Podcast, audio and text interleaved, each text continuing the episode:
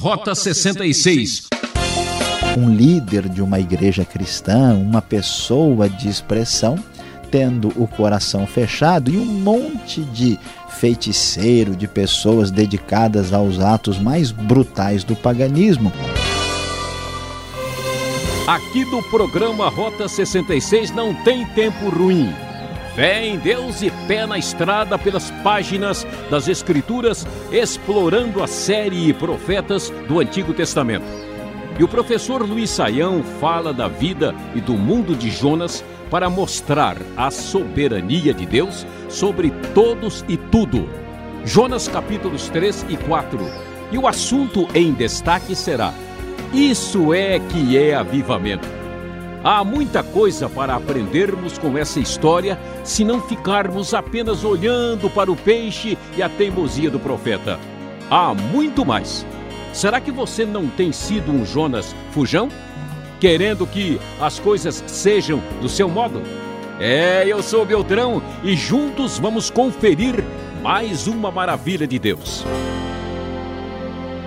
Você deve se lembrar, Jonas ainda está cheirando mal depois de tudo o que aconteceu, porque a Bíblia nos diz que o Senhor deu ordens ao peixe e ele vomitou Jonas em terra firme. Esperamos agora que a cabeça de Jonas esteja no lugar, apesar de estar cheirando peixe, voltando desse cruzeiro forçado no ventre do peixe.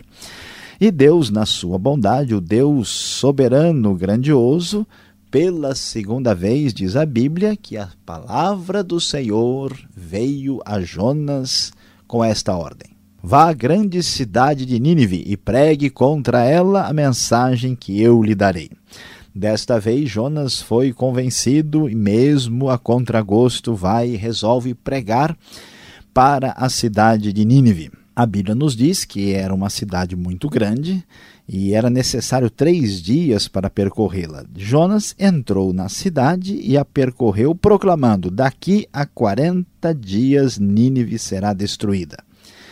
Meus queridos ouvintes, é surpreendente. Deus, de fato, nos deixa muitas vezes numa situação que a gente parece não conseguir entender.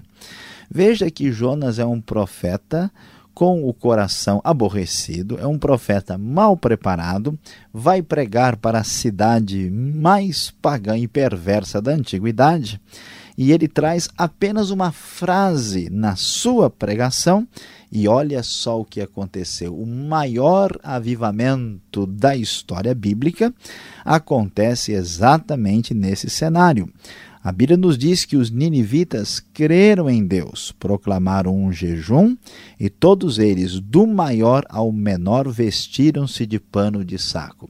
É surpreendente, mas o texto mostra para nós que a Deus pertence o poder e que Deus humilha o poder humano, porque nós esperaríamos que um profeta muito consagrado, muito abençoado, extraordinário, fosse usado para um grande avivamento, mas é exatamente aquele de quem a gente não espera nada. Deus, para mostrar que a ele pertence a glória e o poder, ele traz a maior história de avivamento e conversões que se registra aqui no Antigo Testamento. E quando essas notícias chegaram ao rei de Nínive, o próprio rei se levanta do trono, tira o manto real, veste-se de pano de saco, senta-se sobre a cinza e faz um decreto, proclama em Nínive o seguinte: não é permitido a nenhum homem ou animal, bois ou ovelhas, provar coisa alguma. Não comam nem bebam. Vejam só, até os animais foram envolvidos nessa demonstração de arrependimento. Ninguém comeu, nem homem, nem animal, nem boi, nem ovelha ou qualquer outra criatura que pertencesse aos rebanhos dos ninivitas. Eles se cobriram de pano de saco, inclusive os próprios animais, e o rei deu a ordem que todos clamassem a Deus com todas as suas forças, deixasse os maus caminhos e a violência. E ele disse: Talvez Deus se arrependa e abandone a sua ira e não sejamos destruídos, tendo em vista o que eles fizeram, diz a Bíblia, conforme o verso 10 do capítulo 3 da nova versão internacional. Tendo em vista o que eles fizeram e como abandonaram os seus maus caminhos, Deus se arrependeu e não os destruiu como tinha ameaçado. Meus queridos, que coisa impressionante. Diante de uma circunstância dessa, depois de ver que isso é que é avivamento, onde até boi e ovelha jejuam, nós ficamos impressionados e o que, que a gente pode esperar? É que Jonas agora, finalmente, este homem vai aprender. Finalmente, esse profeta vai entrar nos eixos, parece um profeta estranho, um profeta assim, bem de carne e osso, assim como você e eu. No entanto, olha só que surpresa!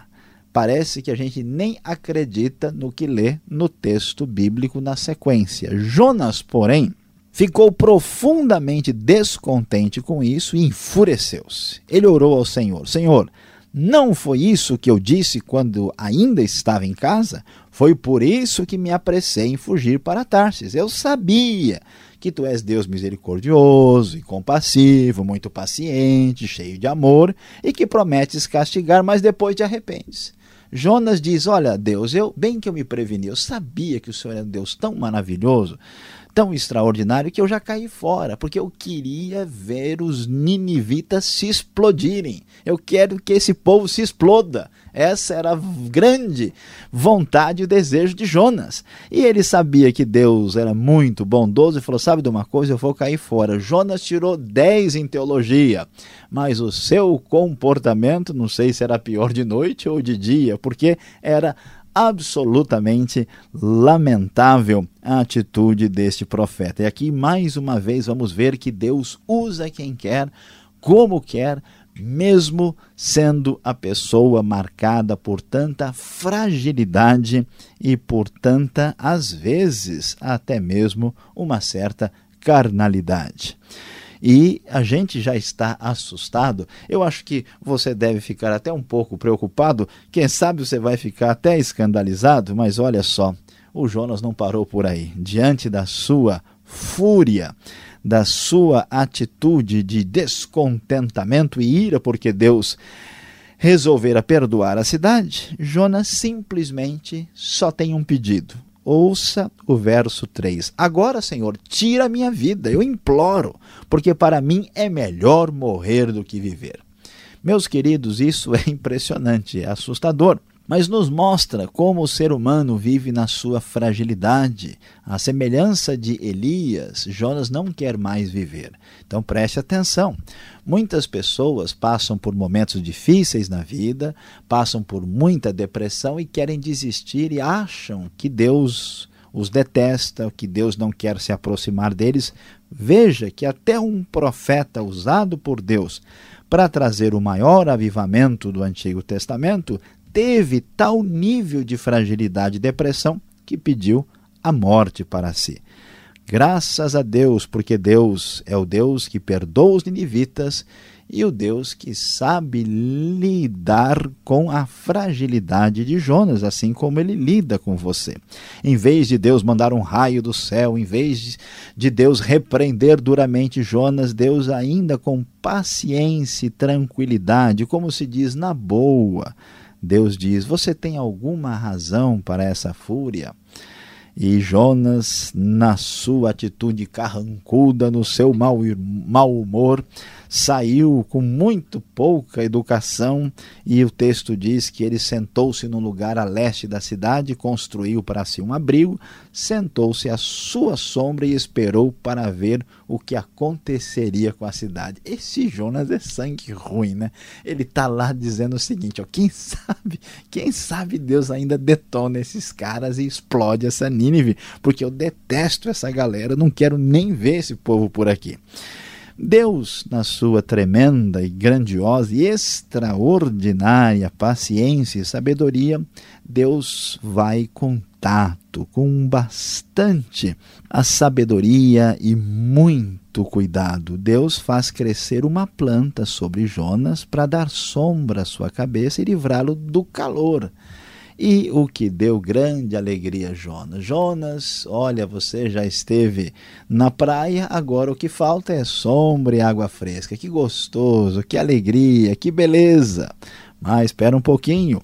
Na madrugada do dia seguinte, Deus mandou uma lagarta atacar a planta e ela secou-se. Ao nascer do sol, Deus trouxe um vento oriental muito quente, o sol bateu na cabeça de Jonas a ponto de ele quase desmaiar. Estava gostoso, agora a coisa mudou. Deus tirou a sombrinha, nada como uma boa lagarta para trazer aí a destruição total na plantinha do nosso amigo Jonas. E com isso, adivinhe, adivinhe e pense bem comigo, qual é a vontade de Jonas? Morrer. Negócio dele, ou morre todo mundo, ou eu morro também. E Jonas então deseja a morte e disse: Para mim seria melhor morrer do que viver.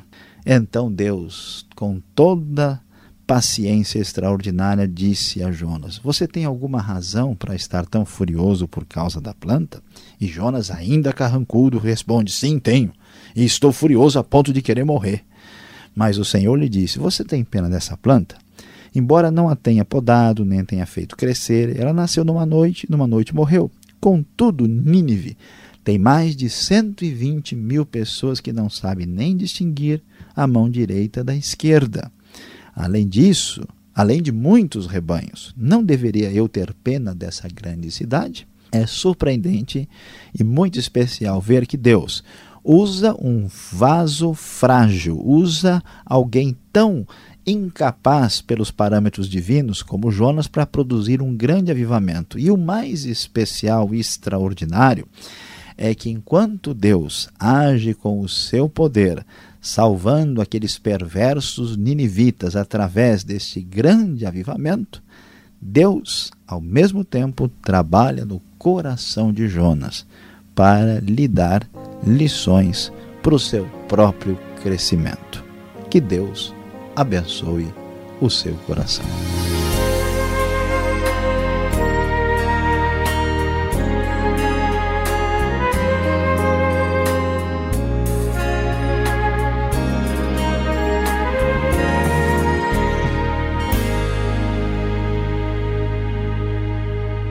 Uma breve pausa e o professor Luiz Saião volta.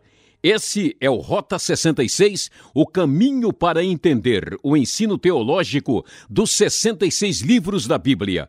Esta é a série Profetas, hoje estudando o livro de Jonas. Tema desta aula: Isso é que é avivamento. Rota 66 tem produção e apresentação de Luiz Saião e Alberto Veríssimo.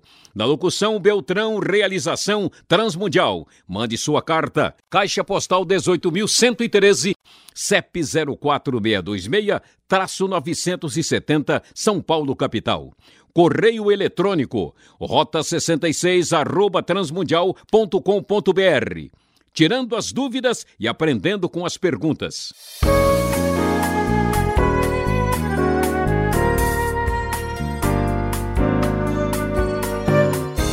Agora aula prática, perguntas e respostas aqui no Rota 66, na série Profetas. É o livro de Jonas, capítulos 3 e 4.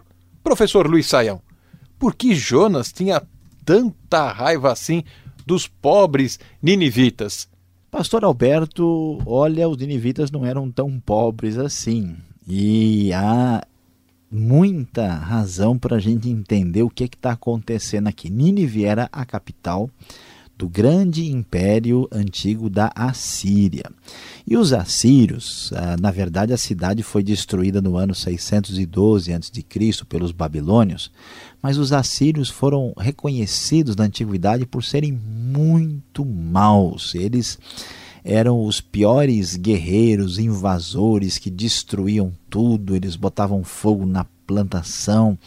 E, e, a gente sabe que foi exatamente a Síria que destruiu o Reino do Norte. Então pode muito bem ser aqui que essa relação complicada de Assíria com Israel e essa crueldade dos assírios tivessem aí a ver com essa rejeição profunda de Jonas pelos ninivitas.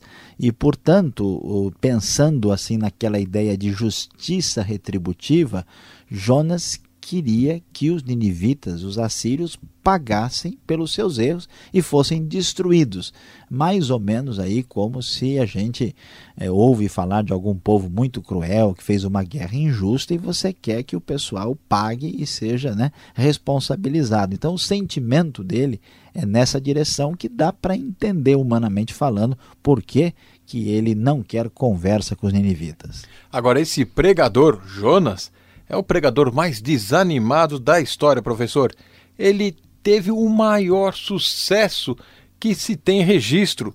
Caminhando pela cidade, dois, três dias, pronto, já todo mundo se converte. Agora me diga, qual o tamanho desta cidade e se as informações bíblicas conferem com a descrição que temos dos fatos? Pastor Alberto, essa é uma questão uh, discutida, né? Nós, uh, assim, não temos nenhuma informação dos escritos lá da Assíria que venham corroborar o texto bíblico, o que é uma questão que não diz nada nem contra nem a favor, porque é claro que, pensando no futuro, se houve alguma coisa assim estrangeira dentro de uma nação, dificilmente o pessoal quer, né, no futuro, dar a glória para outro a outra pessoa, um profeta estrangeiro. Então, uh, isso não aparece nos, no que foi encontrado na Assíria.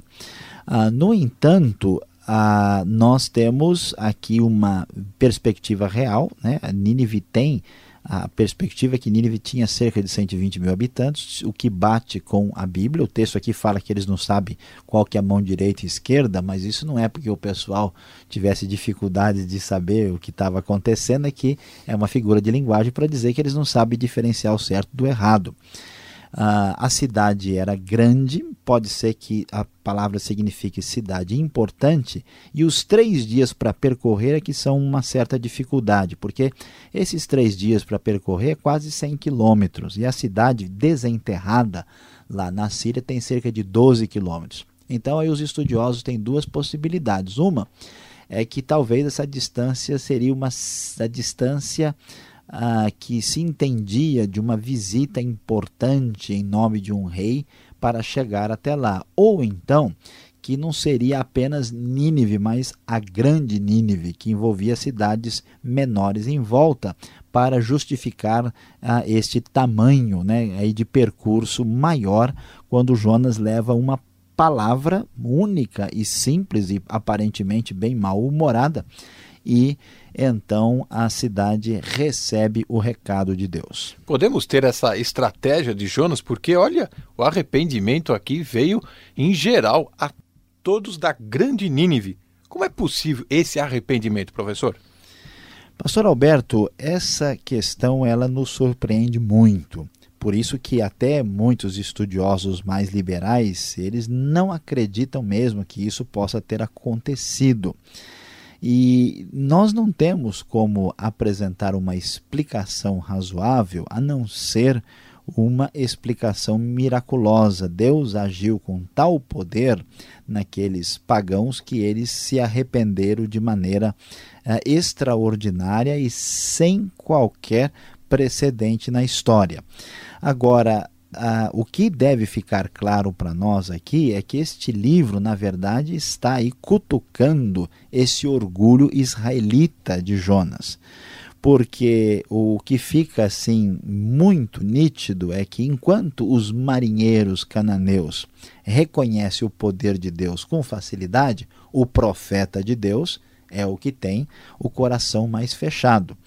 Enquanto né, este profeta age desse jeito, os ninivitas se convertem a Deus com uma facilidade. É mais ou menos como se a gente imaginasse um líder de uma igreja cristã, uma pessoa de expressão, tendo o coração fechado e um monte de feiticeiro, de pessoas dedicadas aos atos mais brutais do paganismo, abrindo o coração, recebendo a mensagem de Deus com facilidade.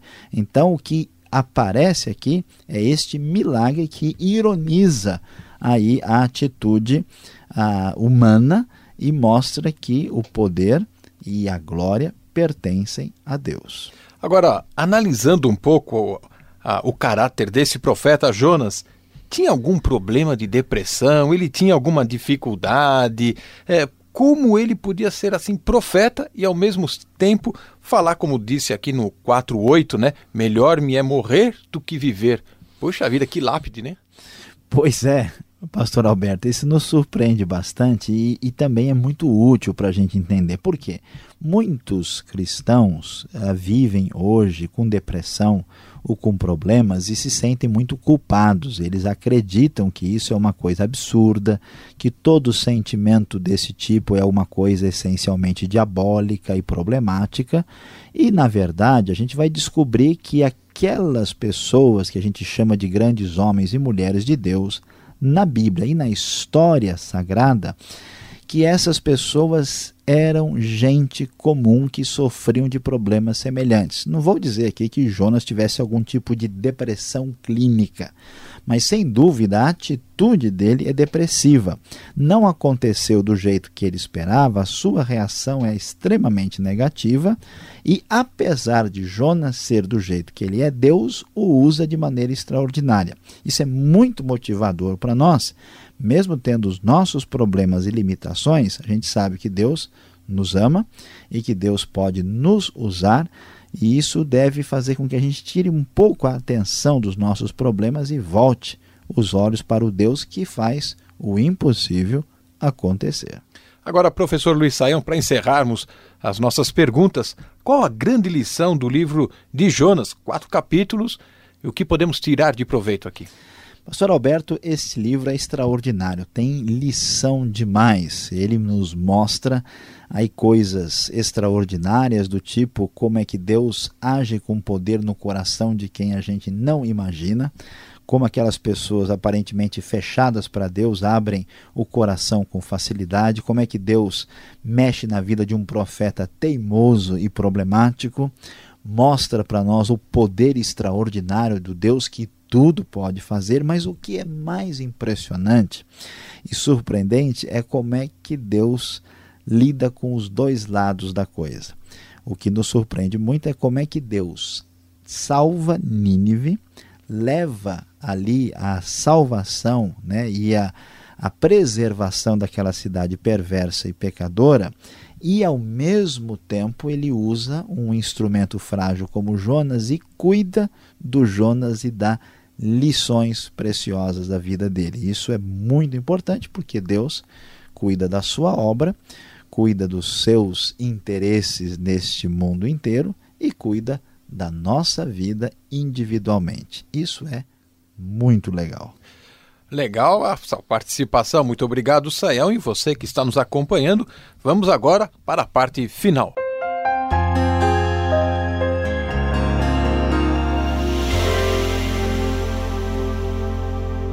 No Rota 66 de hoje, você estudou o livro de Jonas, capítulo 3 e 4, e nós vimos o tema Isso é que é avivamento. Você perplexamente observou o grande arrependimento de Nínive que foi conseguido através da mensagem de um profeta aborrecido, chateado e depressivo, o profeta Jonas, que trouxe salvação àquela cidade e mostrou a sua fraqueza diante de tudo o que aconteceu. Quando lemos a história de Jonas, vemos aqui que Deus tinha poder e cuidava da cidade, da capital mais importante do mundo. E ao mesmo tempo, Deus olhava para o seu povo escolhido e cuidava também de um profeta que não parecia merecer esse cuidado. Meu querido ouvinte, a grande maravilha, aquilo que deve mexer com o nosso coração, é que a grande verdade é que o Deus que cuida do universo é o mesmo Deus que cuida de você. Que Deus abençoe o seu coração.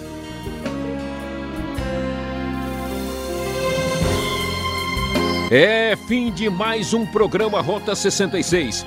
Se você gostou, ouvinte deste estudo, então sintonize essa emissora neste horário para estudar mais sobre os profetas. E visite o site transmundial.com.br. Obrigado pela companhia e até o próximo programa.